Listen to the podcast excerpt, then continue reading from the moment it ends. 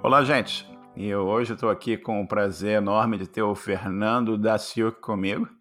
Ele é desenvolvedor de software, professor, life coder e apaixonado por tecnologia.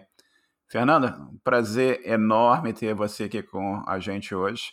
E a pergunta com a qual eu, eu geralmente abro as entrevistas é como é que foi o teu começo? Como é que você viu que computação, programação, era algo que, que te interessava. Conta um pouquinho pra gente, por favor.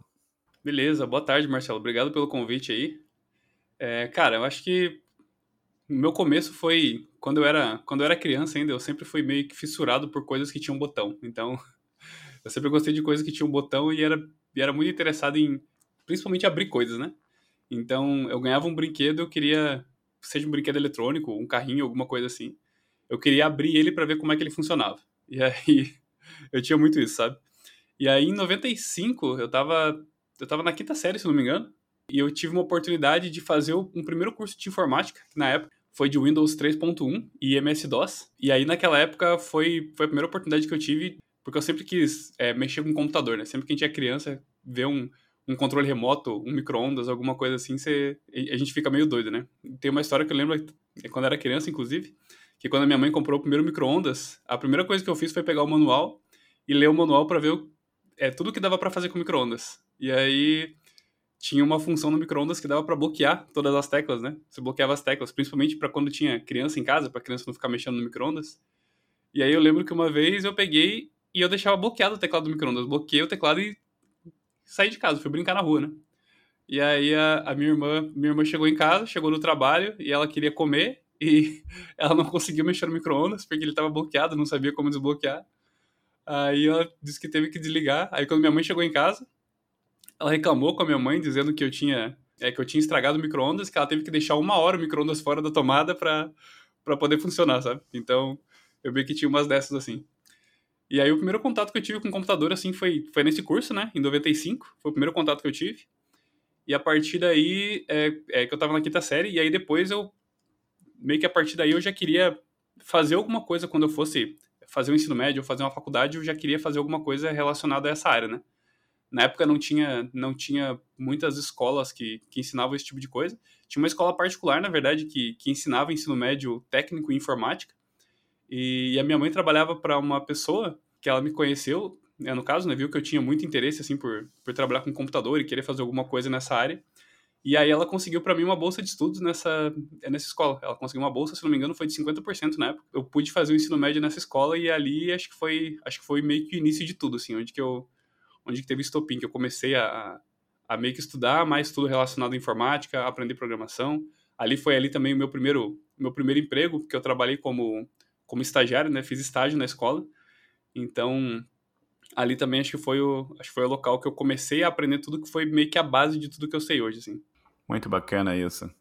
E você começou programando o micro-ondas e quebrando o micro-ondas, né?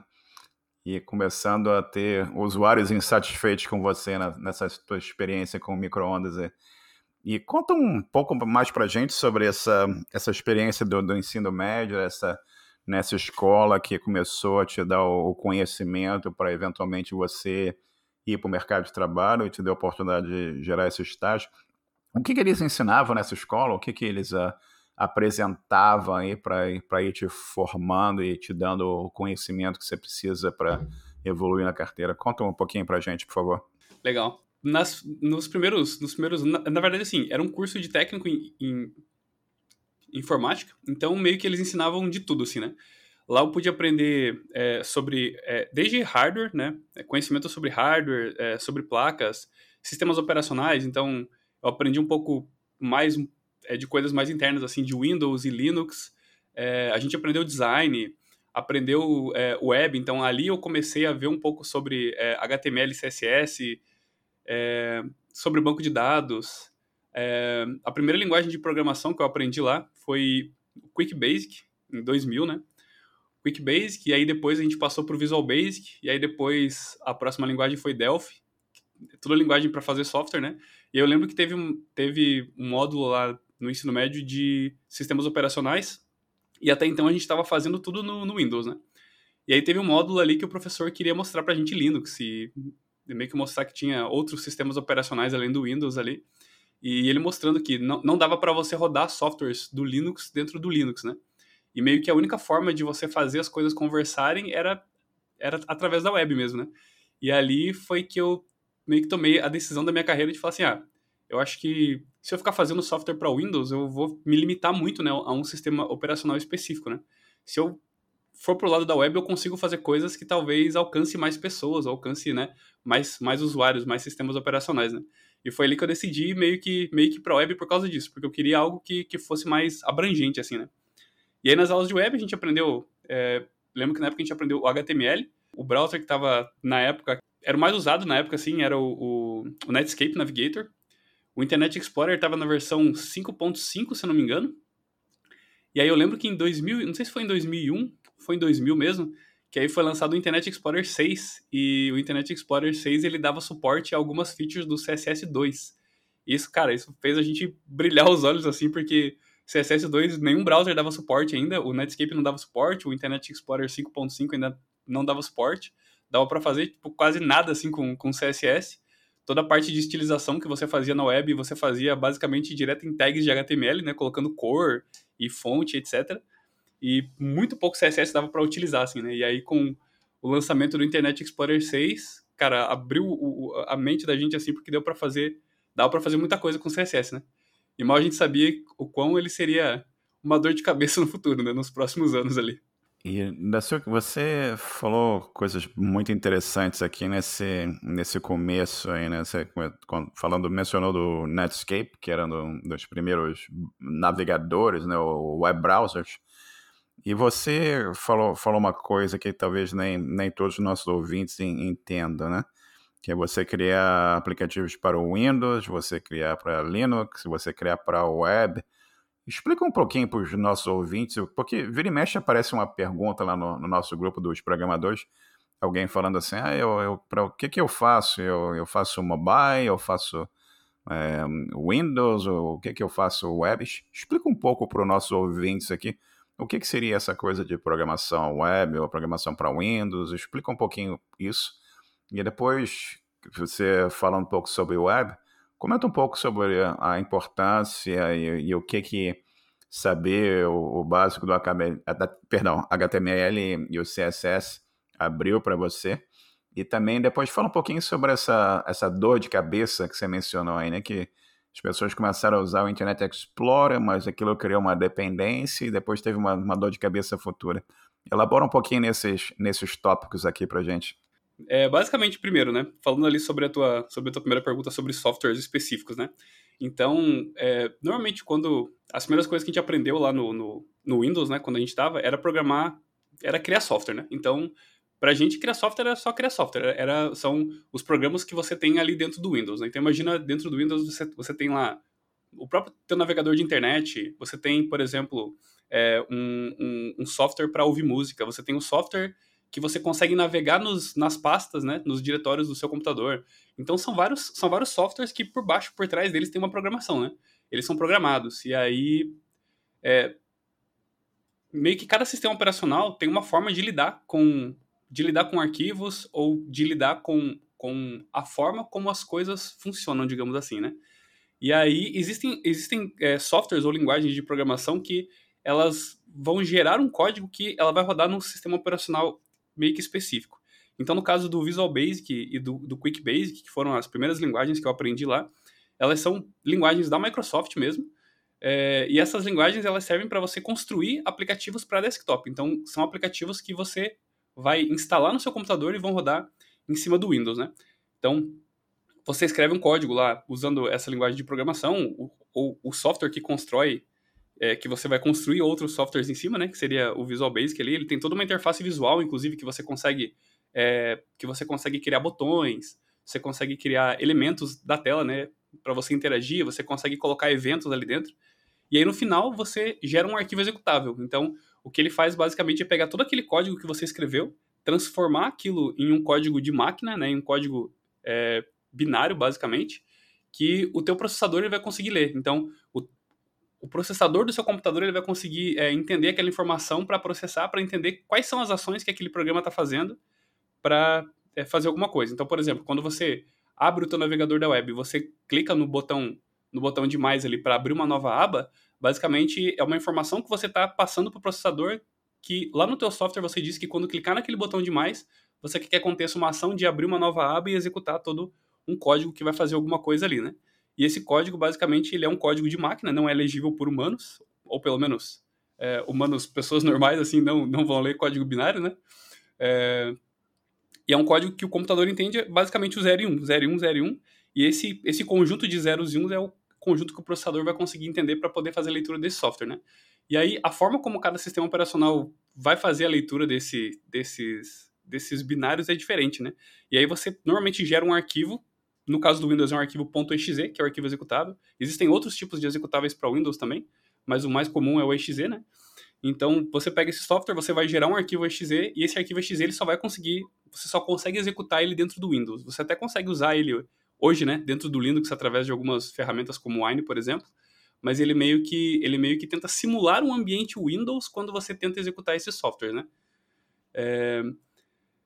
E aí, basicamente, é isso que a gente faz quando você constrói um programa, por exemplo, com Visual Basic, com Delphi e tal. Você constrói um programa, um software que vai rodar no seu computador, né? Então, é, somente você é, que está rodando aquele software naquele momento tem acesso àquele software.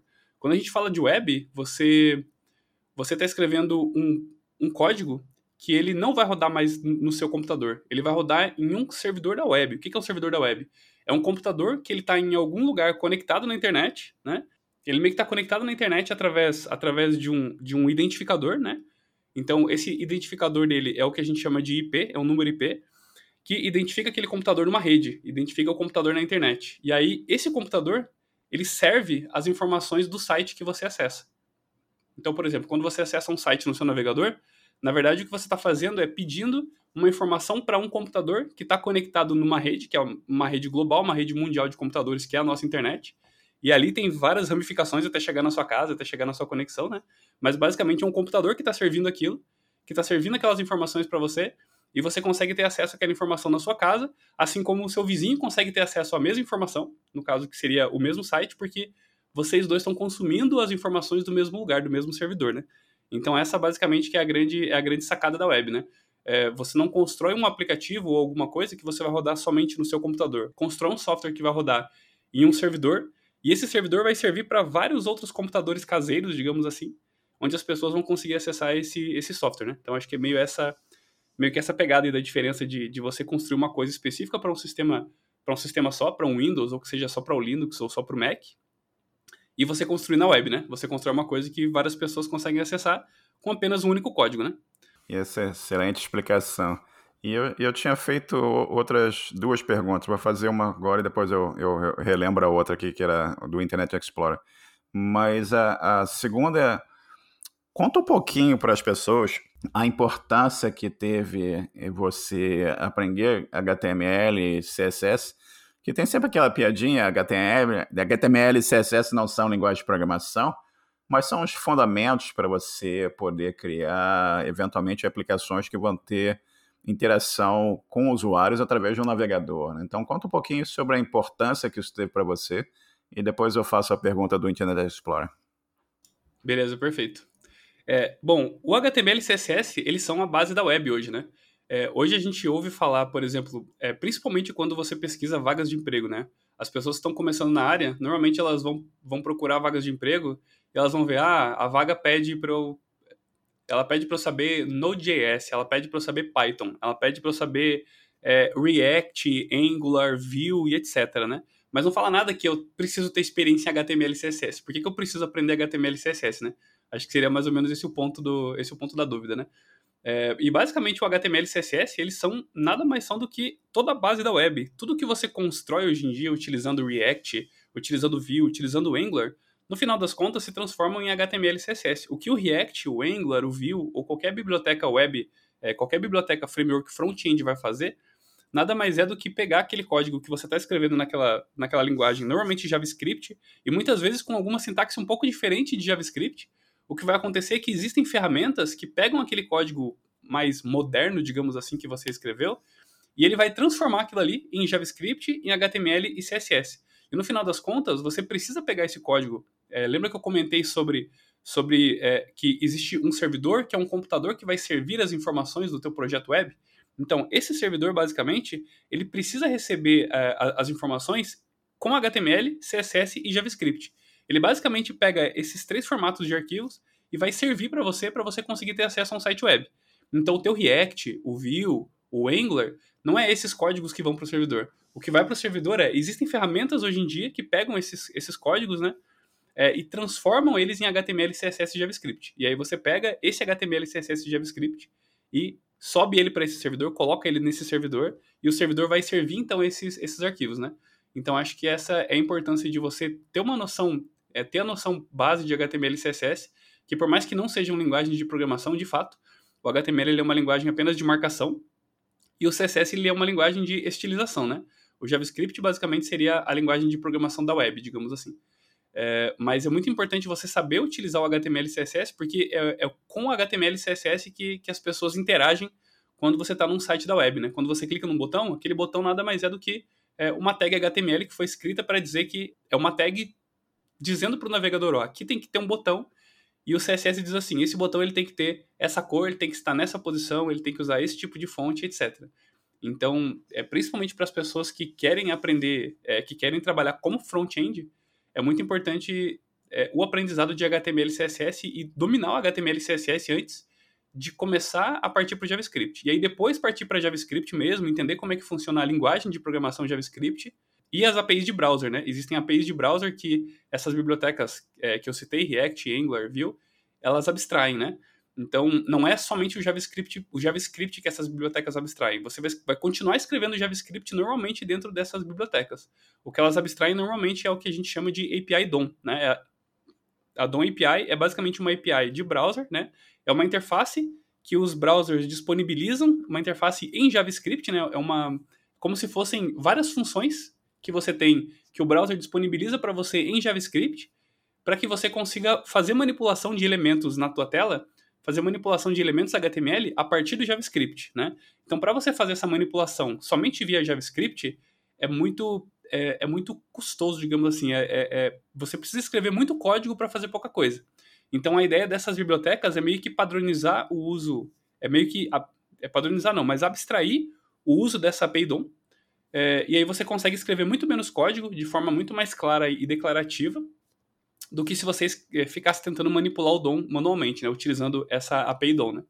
Então, basicamente, a ideia do, do dessas, desses frameworks é, é, é ter essa abstração para que você consiga, de forma mais fácil, focar no que é importante, né? É, na parte de HTML, CSS e JavaScript em si, mas utilizando essas ferramentas que abstraem o, o uso dessas, dessas APIs de navegador, né? E basicamente o, o HTML é como se fosse assim a, a, a, alvenaria da casa, né? Os tijolos e a parte mais, mais básica. Exatamente. E o CSS você vai colocando o acabamento, vai colocando a pintura, vai colocando as coisas que fazem a casa ficar mais uh, atrativa. E o JavaScript você começa a criar interação, esses componentes da, diversos da casa, né?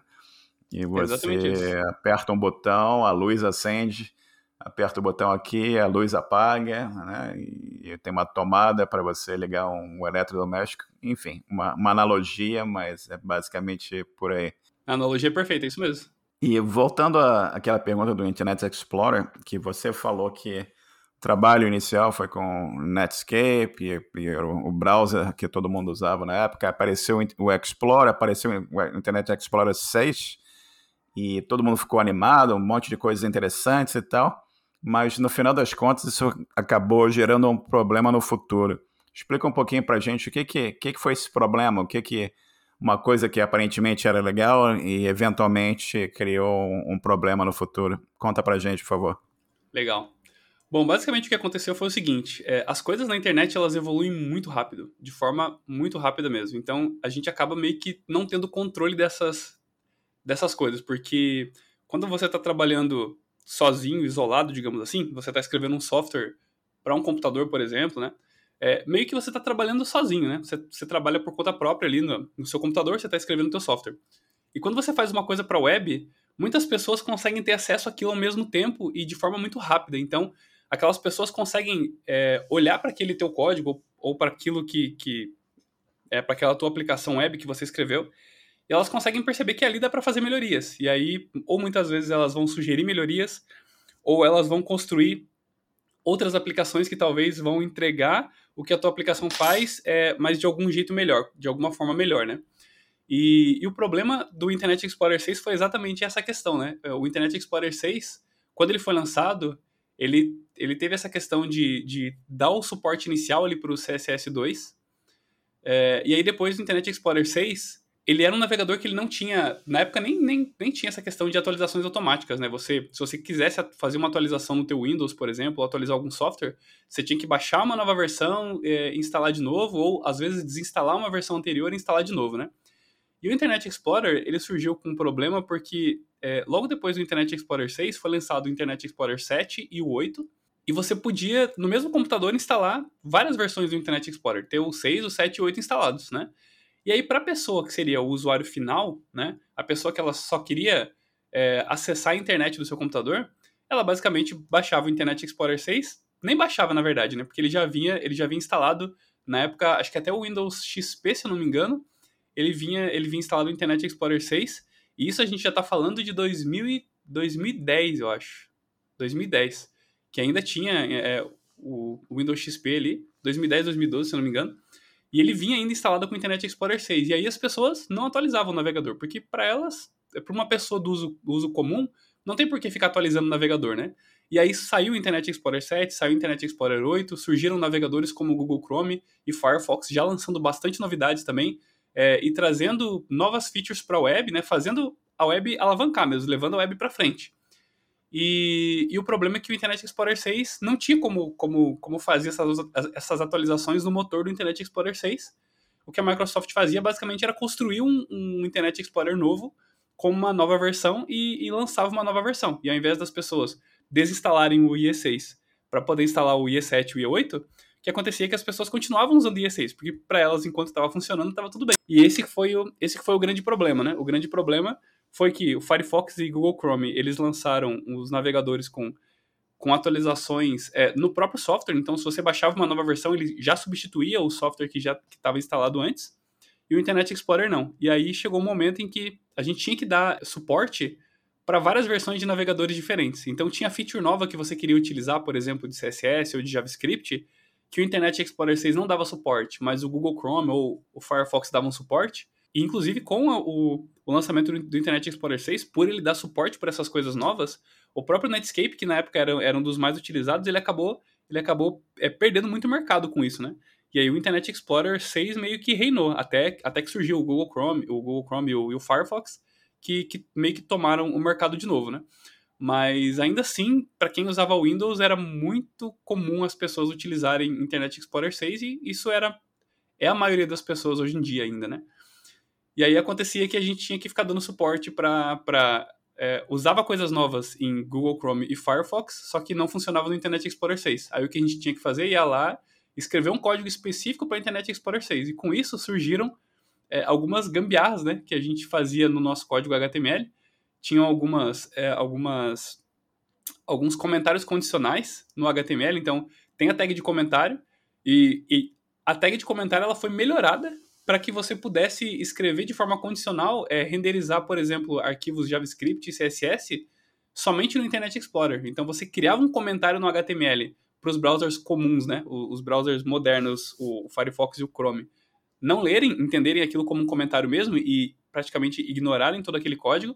Mas se tivesse no Internet Explorer 6, por exemplo, ele conseguiria, ele conseguia ler aquele comentário, entender que era um código que era para ser lido por ele e ele conseguia é, baixar aquele CSS, aquele JavaScript que era específico para o Internet Explorer 6. Então o que a gente fazia era escrevia todo o código, o código moderno ali para Google Chrome e Firefox e escrevia um outro CSS completamente diferente. Às vezes você reescrevia um site inteiro só para poder funcionar exatamente igual no Internet Explorer 6, porque ele não suportava algumas features, então você tinha que escrever para deixar a interface do mesmo jeito, mas com código específico pro Internet Explorer, né? Isso que acabou gerando dor de cabeça, porque apesar do, do IE6, o IE6 é, nem, nem ele foi só o problema, né? Gerou na época até. Até lembro que a Microsoft ela, ela entrou numa campanha de, de matar o Internet Explorer 6 mesmo, para derrubar o Internet Explorer 6 para as pessoas pararem de usar. Só que ainda assim, com o Internet Explorer 6 tendo, tendo muito pouco uso, ainda tinha o Internet Explorer 7 e o 8 no mercado, né?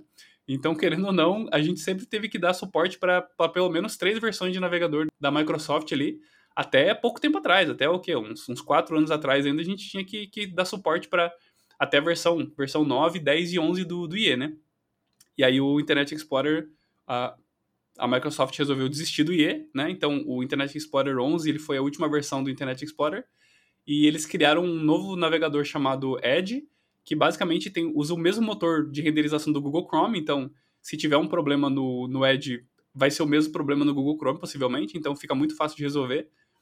Mas até então a gente tinha que dar suporte para esses navegadores. Dependendo do, do, do, sistema que existe, se for um sistema muito antigo, muitas vezes até hoje as pessoas têm que dar suporte a versões mais antigas do Internet Explorer, né? Então, ainda assim, para algumas, algumas pessoas que trabalham com sistemas legados, isso ainda pode ser um problema, né?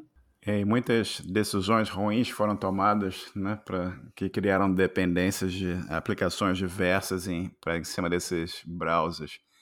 Mas, enfim, a coisa continua evoluindo. Né? E voltando aqui no, no teu passado, no, lá no, no estágio que você mencionou, no, no, no ensino médio também, como é que foi a evolução desse estágio até você chegar no teu primeiro emprego e o que, qual, foi, qual foi o caminho aí? Conta um pouquinho para a gente, por favor. Boa. Bom, é, quando eu entrei no ensino médio, eu entrei, eu entrei em, dois, em 2000, né? Nos anos 2000.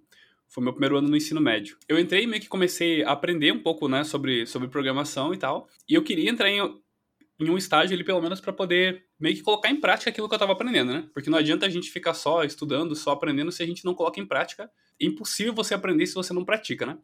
Então eu queria muito fazer alguma coisa na área para poder aprender. E aí eu lembro que na época tinha duas opções de estágio, né? Tinha é na própria escola onde eu estudava ali, que tinham vagas limitadas. Basicamente, eles contratavam é, três, se eu não me engano, era três, três estagiários por turno, assim, então ficava três de manhã e três à tarde. E sempre já estava preenchido esses, esses turnos com essas pessoas, né?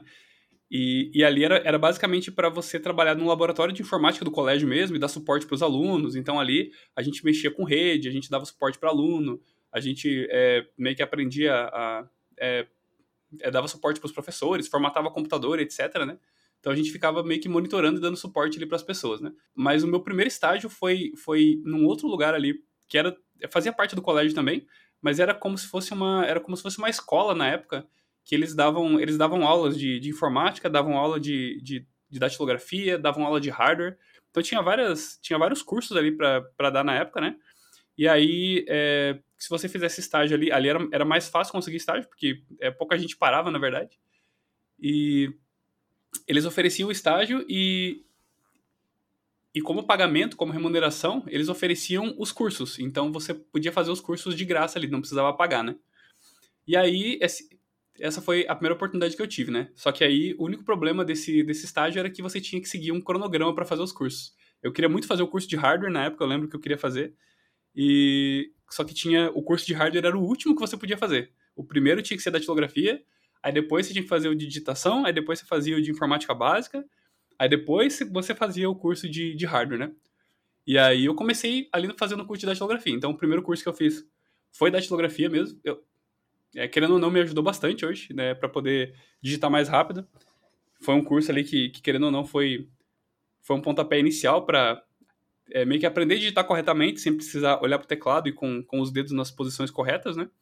Digitar numa máquina de datilografar. Talvez muita gente que, que esteja ouvindo esse podcast nem saiba o que é isso, né? Mas é basicamente. É, seria basicamente uma máquina que veio antes dos teclados mecânicos, né? Eram uns teclados mais pesados do que os mecânicos e umas teclas meio abertas, assim, que você tinha que abrir completamente os dedos para poder digitar. Era muito bizarro. E esse foi o primeiro curso que eu fiz e o que a gente fazia lá dentro, basicamente, era ficar corrigindo é, as aulas, do, do, os exercícios que os alunos do curso de datilografia faziam e ficar carregando máquina de escrever para cima e para baixo. Era basicamente o, o trabalho ali, né? E ali eu não estava aprendendo muita coisa, né? Ali eu só estava fazendo isso, estava aproveitando o curso, né? Meio que aproveitei o curso de datilografia. Não ia conseguir fazer o curso de, de, de hardware, porque tinha que passar por vários estágios antes e na própria, é, no próprio ensino médio eu já estava aprendendo a parte de matemática, de, de, de, computação básica ali, que a gente iria aprender no curso também, então eu achei que não faria muito sentido eu continuar ali, né? E aí eu tentei é, conversei com alguns professores lá que tinham contato com o pessoal do estágio lá dentro do colégio para trabalhar no laboratório de informática. E o professor falou assim: ó, fala com tal pessoa lá que, que eu acho que tem um menino saindo agora e acho que eles vão abrir uma vaga, né? E aí no mesmo dia eu peguei e fui lá conversar com esse professor. E ele falou: ó, é, você quer trabalhar aqui por quê e tal? Eu expliquei: ó, tô trabalhando lá com, com o Kiko, na, é, na época, né, que era o, o responsável lá pelo, pelos cursos. Tô trabalhando lá com o Kiko, eu, mas lá eu não tô não tô aprendendo o que eu gostaria de aprender, né? Que eu gostaria de aprender a, a mexer com o computador mesmo, né? É, quero aprender a mexer com hardware, quero aprender a mexer com rede, quero aprender a programar, e lá eu não tô aprendendo. E aqui eu acho que eu vou ter essa oportunidade, né? E aí o, o esse professor falou assim, então beleza, começa amanhã. e aí eu, eu lembro que aquela, aquele dia à tarde eu só fui lá na, lá na empresa, o, o chefe, que era o Kiko, ele nem tava lá. E eu lembro que eu avisei o, o rapaz que era secretário dele, ele falou, ó, fala pro Kiko que amanhã eu não venho mais, porque agora eu vou começar na, na outra, lá é a oportunidade que eu tenho, né? E aí eu aí, beleza. Aí ficou nessa. Aí, aí que eu comecei a fazer o estágio lá no, no colégio. E ali eu, eu pude aprender, é, literalmente isso, né? Pude aprender a, a, a, mexer com rede lá. A gente que cuidava de toda a rede de computadores ali dos laboratórios. Tinha, se não me engano, quatro ou cinco laboratórios de informática. Cada um com 20, 20 computadores, 25 computadores. E aí tinha um switchzão gigantesco, assim, de aquelas geladeiras que a galera fala cheio de cabo de rede, cheio de, de, de dos switches, né, para você conectar cabo de rede. Então a gente aprendeu a lidar com proxy, a gente aprendeu, meu, muita coisa ali dentro específica de, de rede, como, né, você bloquear pessoas da rede. Às vezes tinha alguma pessoa lá que tava, sei lá, o cara tava jogando na, na hora da aula, né? Ou tava vendo alguma coisa na internet. Você conseguia bloquear somente o computador daquela pessoa. Então a gente conseguia fazer coisas assim, né? É, e ali acho que foi acho que foi o lugar onde eu tive onde eu tive o maior aprendizado assim e um dos maiores aprendizados eu falo até hoje é, que é uma coisa que eu não esqueço que foi quando eu aprendi a me virar sozinho, foi que eu era muito dependente quando eu tinha alguma dúvida, né? Então, sempre que eu tinha algum problema, o, o meu chefe na época era o Sérgio, e, e, sempre que eu tinha um problema, eu ia lá e perguntava para ele, ah, não tô conseguindo fazer isso, não tô conseguindo fazer aquilo e tal. E aí ele ia lá e me indicava, ó, faz assim, faz assado, ou, vai, ou, ou busca em tal lugar, né? E aí a gente sabia que quando ele chegava lá no colégio e ele fechasse a porta do escritório dele, significa que ele não estava muito bom, né? Não era legal é, ir lá falar com ele. E aí teve um dia que ele chegou bem assim. Chegou, fechou a porta, não falou com ninguém, chegou, fechou a porta e, e ficou no computador dele lá, né? Aí a gente já pensou, pô, o cara não tá, não tá legal hoje, né? E aí um aluno pediu, pediu ajuda para fazer a configuração de um teclado que estava configurado, acho que uma linguagem diferente. E eu nessa época não sabia ainda fazer isso, estava começando lá no, no estágio, né? Eu não sabia ainda fazer essa, essa configuração de teclado lá, de, de, de linguagem do teclado. E aí decidi lá perguntar para ele. Falei, ah, vou, vou lá falar com ele, ó, o aluno tá com problema, ele vai ajudar, né? Aí eu falei pra ele, Sérgio, o aluno tá com um problema assim, assim, assim. Aí eu lembro que ele olhou bem no meu olho e falou assim, cara, se vira. aí eu virei as costas, fechei a porta. Aí eu falei, agora, né? Bom, deixa eu ver o que, que eu posso fazer aqui. Aí peguei o computador do cara, peguei e comecei a pesquisar. Fui pesquisar na internet primeiro. Fui lá no computador, a gente tinha alguns computadores dos monitores ali. Fui lá pesquisar na internet como é que eu fazia pra, pra, pra resolver o problema. Na época nem Google tinha, né? Na época era, a gente tinha sites como é, Alta Vista, que a gente fazia buscas, nem existia Google ainda, então, tipo, você fazia uma busca, dificilmente você encontrava o resultado que você queria, assim. Era bem difícil buscar coisas na internet na época, né? Até que surgiu o Google e, meu, trouxe de mão beijada praticamente tudo que a gente queria. Você digitava uma palavra, parece que adivinhava o que você queria, né? E aí eu lembro que eu, que eu pesquisei na época e consegui descobrir como é que resolvia o problema. Aí fui lá no computador do cara, resolvi o problema, mostrei e, meu, naquele momento me deu uma sensação assim de, de, de, de de tipo, meu, eu fiz sozinho isso aqui, sabe? Eu consegui fazer. Eu fui lá, pesquisei o negócio, descobri o, como que resolvi e consegui fazer. E a partir dali eu descobri que eu conseguia fazer isso, que eu não precisava ficar dependendo dos outros ou ficar perguntando para os outros. Não que seja um problema você tira dúvidas, obviamente, né? Todo mundo tem dúvida, todo mundo tem, tem problema, assim. Mas eu tentava sempre, é, sempre que eu podia, é, eu, eu meio que tentava buscar sozinho é, a informação que eu queria antes de perguntar para alguém, sabe? Tentar buscar mesmo, pesquisar, ir atrás, é, até, tipo, é, cansassem, ver que realmente não tem uma solução ou não cheguei numa solução, até de fato é, buscar a ajuda de alguém, né? E isso me ajudou muito, principalmente quando eu comecei a aprender é, a parte de front-end, quando eu foquei em front-end para estudar front-end mesmo, eu fazia muito isso. Eu não sabia muito HTML, CSS, JavaScript, e na época a gente tinha muito fórum é, da internet que, é, que era usado para galera é que tem comunidade hoje, né? Hoje em dia tem bastante comunidade em Telegram, em Discord, Slack, e antigamente era muito fórum, era muito fórum, era utilizado. Hoje em dia acho que ainda é, mas acho que não tanto como antigamente, né? E aí eu lembro que eu entrava nesses fóruns e eu ficava lendo a, as, as dúvidas das pessoas e eu pegava as pessoas que não tinham resposta, eu via a pergunta delas, é, eu não sabia responder, mas eu ia atrás, eu pesquisava como fazer, eu testava no meu computador, via se aquele código funcionava, ia lá e respondia as pessoas como se eu soubesse o que eu estava falando, sabe?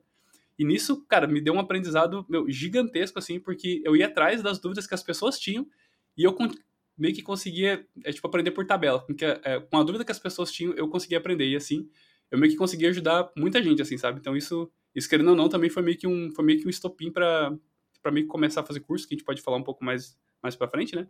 Mas foi meio que um estopim porque as pessoas falavam, pô, cara, você explica muito bem, obrigado por explicar, pô, nunca tinha, tinha, tinha ouvido uma explicação dessa forma e tal. E às vezes eu nem sabia, eu só tinha, só tinha lido a pergunta da pessoa, tinha ido atrás e meio que encontrei a solução e respondi para ele, sabe? Então acho que foi, acho que foi meio assim, né? É, isso é fundamental, né? Você saber pesquisar, né, que é uma coisa importantíssima quando você está lidando como profissional da área de tecnologia, mesmo o pessoal que está começando, né? Muitas vezes a gente vê perguntas no grupo tipo como é que eu aprendo tudo sobre programação em cinco minutos? Infelizmente a gente sabe que não funciona assim. Então hoje em dia com coisas como Google e grupos e outros tem um Stack Overflow, você tem uma, um conjunto enorme de recursos né, que você pode utilizar para pesquisar e aprender. Wikipedia, tem, tem, tem de tudo, né? fantástico esse, esse mundo. E vamos, vamos avançar um pouco para o futuro. E conta, conta pra gente o que que, que, que você está fazendo hoje, com o que, que você está trabalhando hoje, que tipo de. Você está trabalhando com desenvolvimento, eu sei que você tem a, a, tua parte de professor, mas conta um pouquinho sobre o, o que, que você está fazendo hoje em dia. Legal. Bom, hoje eu sou, eu sou desenvolvedor de software, né? Eu é desenvolvedor de software para web. Então eu trabalho na, na Brain hoje.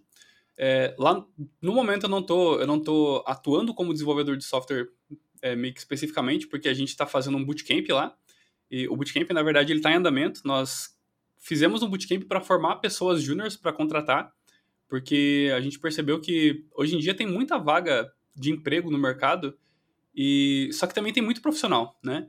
E aí a gente pensou, pô, mas por que, que tem, tem tanta vaga aberta, sendo que tem tanto profissional procurando emprego, né? O que está acontecendo no meio do caminho?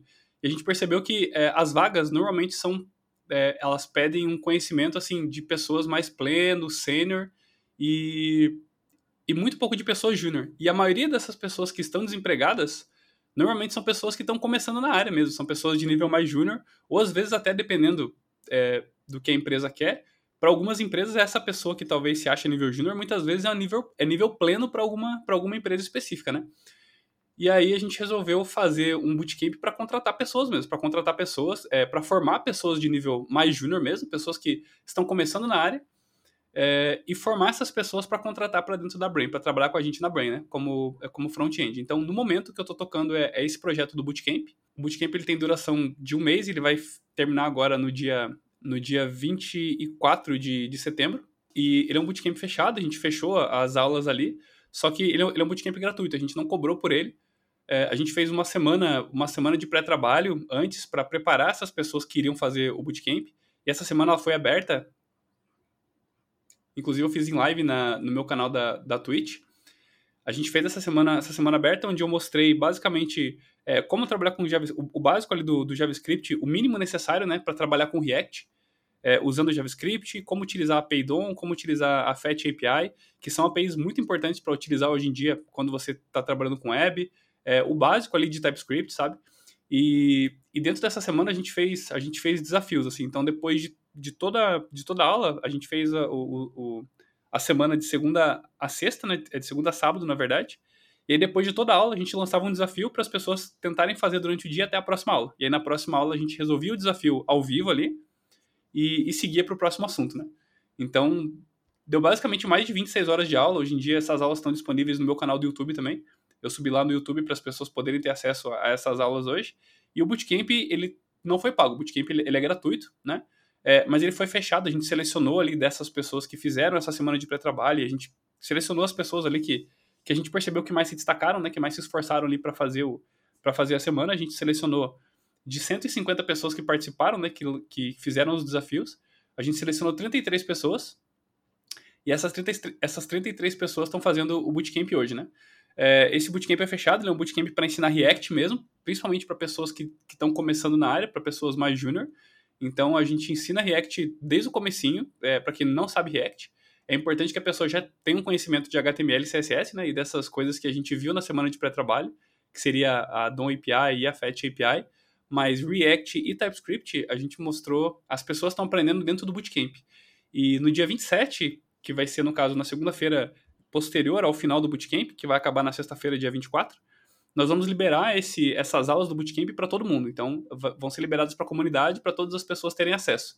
A gente só fechou para a gente conseguir é, dar um suporte para essas pessoas que estão fazendo o bootcamp mesmo, né, dar uma atenção para elas. Mas no dia 27 a gente vai liberar e vai abrir para todo mundo, sabe? Então, eu acho que vai ser eu acho que vai ser um conhecimento interessante aí para a galera, principalmente que que está começando na área e quer e quer de fato aprender a, a lidar com React, né? Quer aprender a, a meio que o front-end para lidar com React.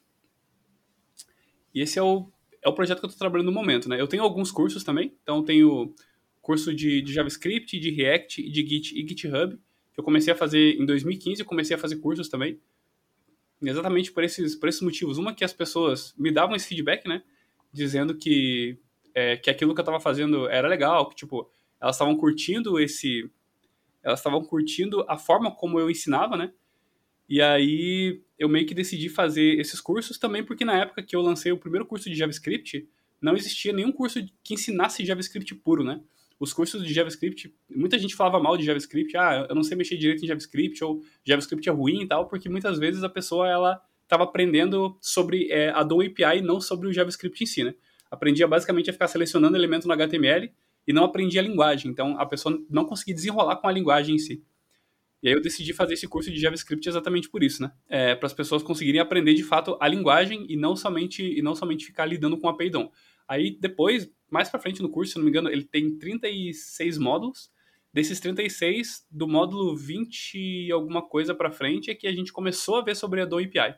Então foi, foram praticamente 20, 25 módulos ali falando só sobre a linguagem mesmo, sabe? E ali eu recebi muito bons feedbacks, assim, principalmente porque a gente fazia como a gente fez nessa semana de pré-trabalho, eu usei a mesma estratégia, que era basicamente depois de cada módulo, eu lançava um desafio para as pessoas é, fazerem. Então ela assistia o módulo inteiro, é, e aí eu lançava um desafio para ver se a pessoa ela conseguiu entender tudo aquilo que ela, tudo aquilo que ela viu naquele módulo, né? E muito bacana esse trabalho todo do, do ensino e, e, essa iniciativa de ensinar as pessoas e, a partir daí, criar um processo para ajudar no, no, recrutamento profissional da, da empresa. Aí, né? E, mas conta para gente, baseado nessa tua análise, na tua experiência de, de ensino, essa parte de recrutamento, qual é, a, qual é a dificuldade principal que você está vendo nesse, nesses candidatos, nessas pessoas que estão tentando aprender e que tipo de, de recomendação você teria para não só para essas pessoas, mas para outros também que estão tentando seguir o caminho de programação, trilhar caminhos semelhantes ao seu e, e, de outros que trabalham com programação e da área de tecnologia em geral, por favor? É, bom, acho que a maior dificuldade que a gente vê hoje quando a gente fala em, em contratação, né, é basicamente que é, a maioria das empresas, pelo menos, elas querem alguém já, alguém já pronto para começar a desenvolver as coisas, né? Alguém pronto já para pegar o projeto que está em andamento e já, e já tocar esse projeto e começar a, a codar. Então, normalmente eles esperam que sejam pessoas é, de nível de nível ali é, pleno ou sênior, né? E é muito difícil contratar essas pessoas porque normalmente essas pessoas que têm esse nível de mais pleno sênior mesmo, ou elas já estão já estão trabalhando e já estão ganhando bem, normalmente dificilmente vão sair da empresa que elas estão trabalhando é, e as pessoas que realmente precisam mesmo de, de um emprego, precisam de uma, é, de uma oportunidade, elas não estão tendo essa oportunidade, né? Que seriam essas pessoas mais júnior. Então foi esse esse motivo da gente criar esse esse bootcamp, essa iniciativa, né? Para formar essas pessoas e até deixar disponível depois para a comunidade, até para ajudar mesmo essa galera que está começando, para eles conseguirem é, para eles conseguirem tentar é, é, se virar e, e tentarem pelo menos é, se sentirem um pouco mais confortáveis na hora de aplicar para alguma vaga, né? É, eu acho que a dica que eu poderia, que eu poderia dar para as pessoas, principalmente que estão procurando o primeiro emprego, é praticar bastante. Eu falei esses dias é, com alguns alunos, né, que eles que estavam falando, poxa, eu, eu, estudo, estudo, estudo, mas eu não consigo aprender, né? Eu comentei que é de fato por isso que, que as pessoas não conseguem aprender, porque elas estudam demais. Muitas vezes, de tanto você estudar, você não aprende, porque ao invés de você praticar, o que vai fazer você aprender de fato é você sentar na cadeira, escrever o código e ver se aquilo que você está ouvindo, aquilo que você está lendo, aquilo que você está estudando, de fato, se você aprendeu aquilo, sabe? Então não adianta você fazer 32 cursos e, e você não praticar, né? O importante é, é, é muito melhor você fazer um curso 32 vezes, você né, reassistir o mesmo curso 32 vezes para entender bem aquilo que foi passado naquele curso, do que fazer 32 cursos diferentes, porque fazendo 32 cursos diferentes de JavaScript, por exemplo, a única coisa que você vai fazer vai ser aprender 32 maneiras diferentes de fazer a mesma coisa, né? Com, com didáticas diferentes e professores diferentes. Então, não adianta querer é, fazer o curso milagroso que vai te ensinar a programar em, em, em, dois meses ou que vai te ensinar a programar em dez dias, que não é isso que acontece. Você aprende a programar programando, né? É por isso que a gente, que a gente programa. Você, você escreve código e você aprende. Você escreve um código, vai dar um erro na tela, você vai olhar aquele erro e vai ver, meu, que erro foi esse? Vai pesquisar o que, que aconteceu e vai entender aquele erro, vai resolver o problema e aí você passa para o próximo. Esse é o dia a dia do programador, né? Ou da pessoa que programa. É, é basicamente olhar o código, é, escrever um código, é, passar por algum erro, buscar por aquele erro, se você não entende o que, que é aquele erro, buscar por aquele erro, entender por que, que deu aquele erro e resolver aquele problema até, até o próximo problema, né? Então, acho que a dica que eu daria é pratique mais e, e estude, não estude menos, mas não deixe de estudar, mas não deixe de praticar também. Pratique junto com os seus estudos, né? E principalmente para quem está começando, muito importante, duas ferramentas bastante importantes para quem está começando e está em busca do primeiro emprego, LinkedIn e GitHub, né? LinkedIn, a pessoa precisa deixar o LinkedIn bonitinho, organizado, não precisa, ah, mas eu não tenho experiência de trabalho para colocar lá, ou eu não, eu não sei ficar postando as coisas lá no LinkedIn, não precisa fazer isso. O importante é você coloca uma foto, uma foto bonitinha sua, ajeitadinha lá, é, coloca uma foto ajeitadinha, é, coloca a, as experiências que você teve. Se você não teve experiência, coloca projetos que você está fazendo. O teu GitHub, deixa ele organizadinho. Tem um repositório, é, um repositório que é especial do GitHub, que é o GitHub é, que você usa o mesmo nome de usuário seu do GitHub. Né? Então, o meu é F da Silk, lá no GitHub. Se você criar um repositório com esse mesmo nome, F da Silk, o GitHub já avisa que aquele repositório é um repositório especial e o arquivo README que você cria naquele repositório, é, que é um arquivo basicamente de texto, né, de Markdown, é o arquivo é aquele conteúdo do arquivo README é o conteúdo que vai aparecer na sua página inicial do GitHub. Então, crie um, um, um README bonitinho, organizado, dizendo as tecnologias que você está estudando, quanto tempo você está estudando, o que, que você faz, né, é, da sua vida ali e, e, principalmente os projetos que você está trabalhando, né? Colocar projetos e, e, criar projetos do começo, do começo ao fim, né? Pegar ideias de projetos. Existem vários repositórios hoje que você pode, que você pode utilizar que dão ideias de projetos para você criar, se você não tem ideia do que fazer. É, às vezes testes de empresa ou ideias mesmo de projetos, de projetos fake que você pode criar e você pode deixar é, na página inicial do seu GitHub, que assim quando você aplicar para uma vaga, o recrutador ou a recrutadora que olhar o seu perfil já vai ver que você está fazendo alguma coisa, que você tem interesse em alguma linguagem específica, ou que você, né, que você já tem alguma, alguma experiência, que você já consegue fazer alguma coisa. Então, dali eles já conseguem tirar bastante informação de você. Se você não tem nenhuma informação no GitHub, nenhuma informação no LinkedIn, provavelmente o teu perfil vai acabar ficando deixado de lado, porque outras pessoas que estão com o GitHub e o LinkedIn preenchidos, esses são os que vão ser chamados para entrevista, né? Pelo menos quando a gente vai fazer entrevista, normalmente que, o que a gente leva em consideração é exatamente isso. O LinkedIn e o, e o GitHub da pessoa, né? Excelente recomendação. E, e, realmente tem que manter atualizado lá e colocar a informação para ajudar os recrutadores a, a, te encontrar e te dar exemplo também do, dos trabalhos que você tem desenvolvido. Né? Isso é bastante bacana. A gente está falando aqui sobre programação, tecnologia.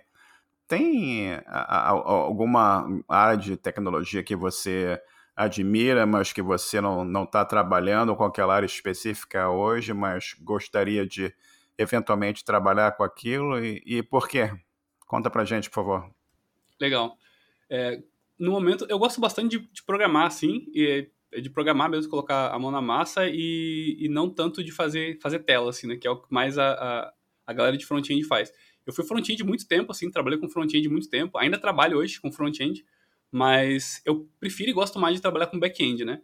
Então, é, hoje eu é, meio que trabalho com back-end, não estou atuando na empresa atual como isso por causa do Bootcamp especificamente, mas é uma área que eu, é, que eu gosto bastante, inclusive as lives que eu faço na Twitch é, é, é falando especificamente muito mais sobre, sobre back-end do que sobre front-end, apesar de falar sobre front-end também, Mas uma área que eu acho que, que eu acho que seria interessante de trabalhar, que hoje eu não trabalho, que eu tenho bastante interesse, assim, é a área de DevOps. Eu tenho bastante interesse nessa, nessa área, assim, de, de, de servidores e tal. Eu gosto bastante de lidar com Linux, eu já uso Linux é, desde, desde que eu aprendi no, no ensino médio, assim, eu já uso meio que, meio que junto com Windows.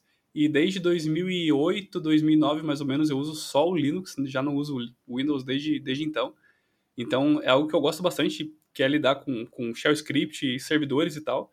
Não é uma coisa que eu, que eu sou especialista, é, mas eu sei me virar quando precisa. Mas, é, mas eu gostaria de, de entrar mais a fundo, assim, sabe? Seria uma, seria uma área assim que eu, que eu pretendo estudar mais, inclusive. Conta um pouquinho pra gente como é que tá sendo o, o, o teu trabalho durante a, a pandemia, o que que, que, que mudou de, de antes da pandemia para durante, como é que está sendo a colaboração com outras pessoas da equipe, o que que vocês tiveram que ajustar para a coisa funcionar na empresa? Bom, é, no caso da pandemia, no, é, para é, o meu caso específico, não, não teve muita mudança, assim, né? Além das mudanças pessoais mesmo, né? De não poder sair e tal. É, mas em relação ao trabalho, não teve muita, muita mudança, porque na empresa a gente, a, gente, a gente sempre trabalhou remoto, né? Sempre foi, sempre foi remoto, sempre teve essa cultura de trabalho remoto. Então, foi muito fácil adaptar, assim, porque querendo ou não, a gente já estava a gente já tava fazendo isso, né? Então, querendo ou não, não teve, é, não teve muita, muita mudança com relação a isso. Aquela coisa que não mudou tanto a, a vida do programador, né? Que já trabalhava remoto e, e continua trabalhando remoto. É bem interessante de, de ver isso também. E da seu, você mencionou React, Vue. E conta, conta o pessoal que está começando aqui esse, esse monte de, de framework que tem para JavaScript. E o, o que, que você aconselha? Porque às vezes o que a gente vê é a pessoa assim, ah, eu já estou aprendendo React, mas não tem nenhum conhecimento de, de JavaScript e tal. Você recomenda que a pessoa procure aprender o, o básico de JavaScript antes de cair dentro de um React ou de um Angular ou algum outro framework, ou você recomenda já ir direto para o framework? Qual é a tua, tua ideia nessa, nessa área? Ó, hoje as coisas elas evoluem muito rápido, né? É, hoje, principalmente, né? É, de, de uns 10 anos para cá, pelo menos, as coisas estão evoluindo muito mais rápido do que de, de 10 anos para trás, né? Mas sim, eu acho muito importante a pessoa ter uma boa base de JavaScript antes de partir para um framework. Não precisa a pessoa saber tudo de JavaScript, né? Não precisa saber tudo. É, e às vezes as pessoas perguntam assim, tá, mas o quanto eu preciso saber de JavaScript para partir para um framework? Você vai saber disso quando você pegar um framework para estudar. Então, se você não tem nenhuma noção de JavaScript, a minha, a minha recomendação seria estude JavaScript primeiro. Né? Use sites como HackerRank, Code Academy, etc., é, que são sites que vão te ajudar a, a, a, a, entender como funciona a linguagem. Aprenda, aprenda como lidar com a, com a DOM API e com a Fetch API, que são duas APIs, duas das APIs mais importantes para lidar dentro de um navegador.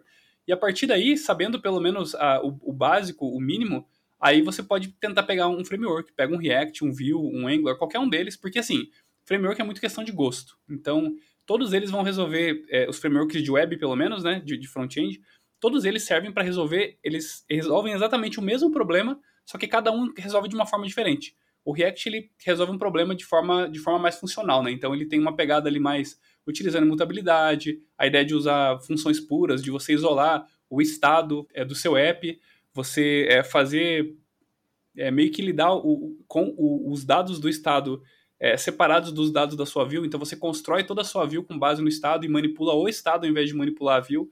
Então é basicamente a forma de você construir as coisas que vai mudar de framework para framework. Mas no final das contas, todos eles vão entregar exatamente a mesma coisa, uma abstração da DOM API. E no caso de frameworks como o Angular, por exemplo, ele vai te dar uma abstração também de Fetch API e de outras bibliotecas, né? Que um framework normalmente é uma ferramenta mais completa, mais opinativa, digamos assim.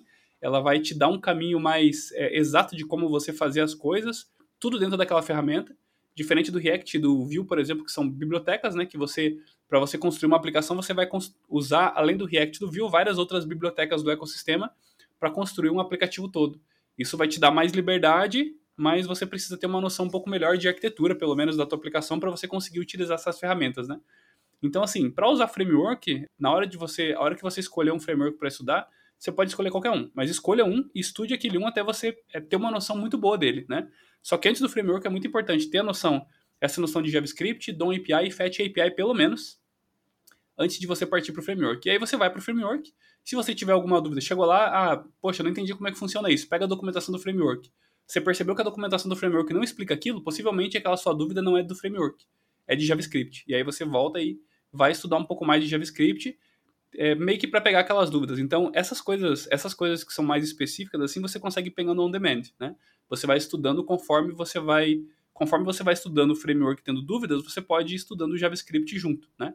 Mas se você não tem nenhuma noção, é importante sim você estudar JavaScript primeiro antes de partir para os frameworks. É, excelente recomendação. E da Silk, planos para o futuro? Planos para o futuro. Bom, é, a minha ideia sempre foi é, lidar com educação e empreender, né? Então, eu sempre tenho essa ideia de empreender, de sempre fazer alguma coisa. Já a gente abriu uma empresa na pandemia, eu e, e alguns amigos, né? Abrimos uma empresa na pandemia e e nos juntamos com, é, com a Brain agora, que era uma empresa que já existia, que é essa empresa que a gente está está no, no, momento, né? Então nós nós unimos as forças com essa empresa. É, já tive outras empresas também que é, que já fechei, né?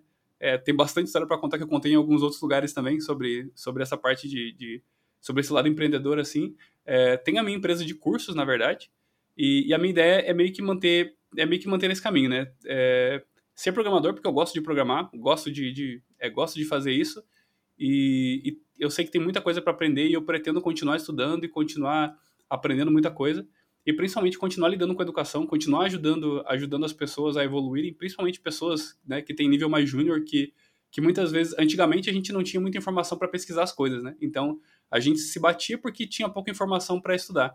Hoje em dia a gente tem muita informação, só que é, é, por ser tanta coisa, a gente não sabe o que estudar, né? Então, as pessoas hoje em dia, ela, elas sentem dificuldade exatamente porque tem, tem muita informação, uma tonelada de informação que elas têm e elas não sabem para onde seguir. Então, é, o meu objetivo é sempre tentar ajudar essas pessoas e guiar essas pessoas para. E eu acho que através da educação a gente consegue fazer isso, né? A gente consegue levar as pessoas para o né, caminho certo, né?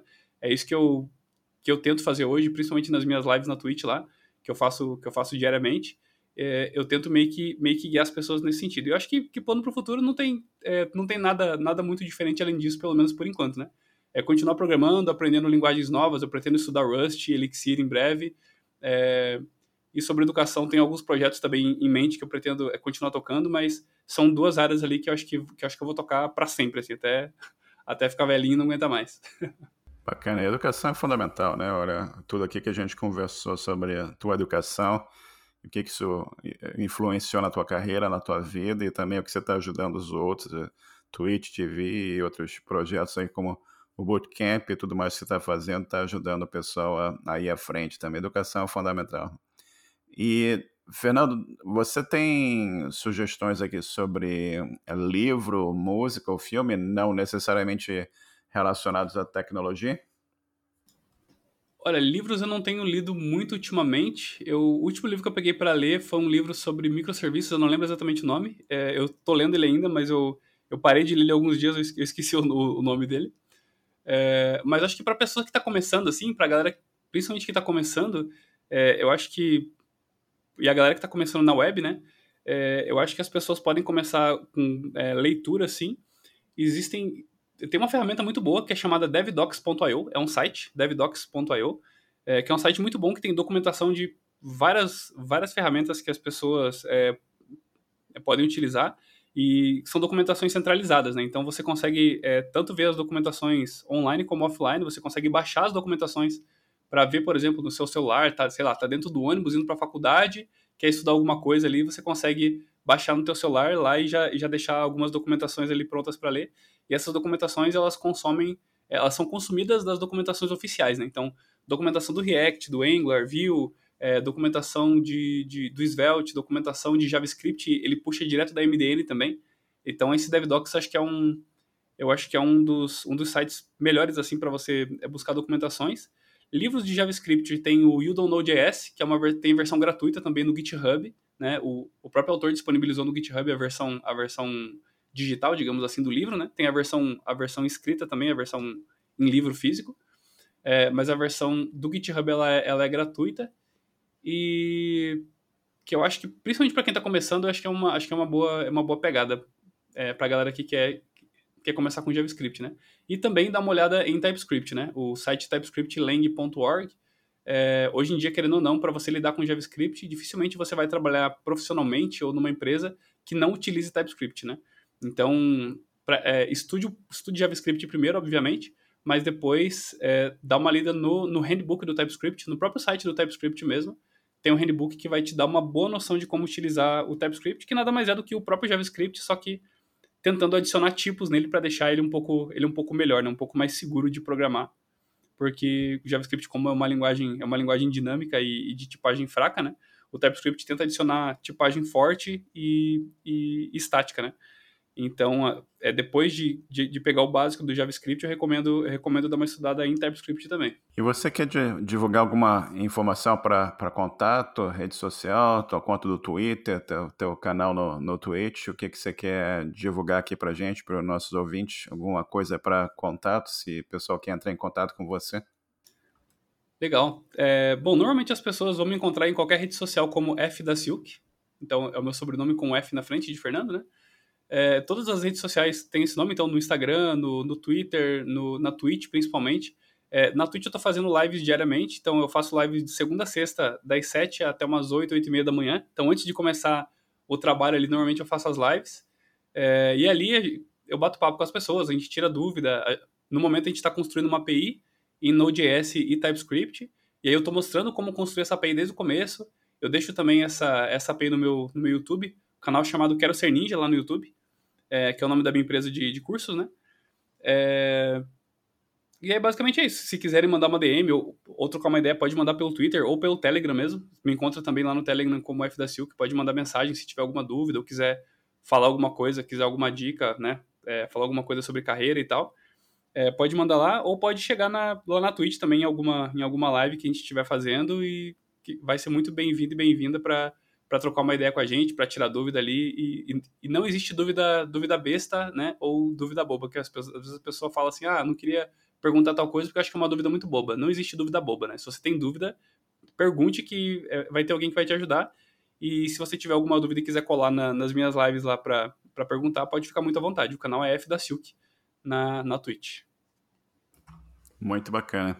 E, Fernando, muito obrigado aqui pelo, pelo teu tempo e por você compartilhar aqui a tua história e o teu conhecimento, as tuas recomendações com, com os nossos ouvintes. Muito obrigado.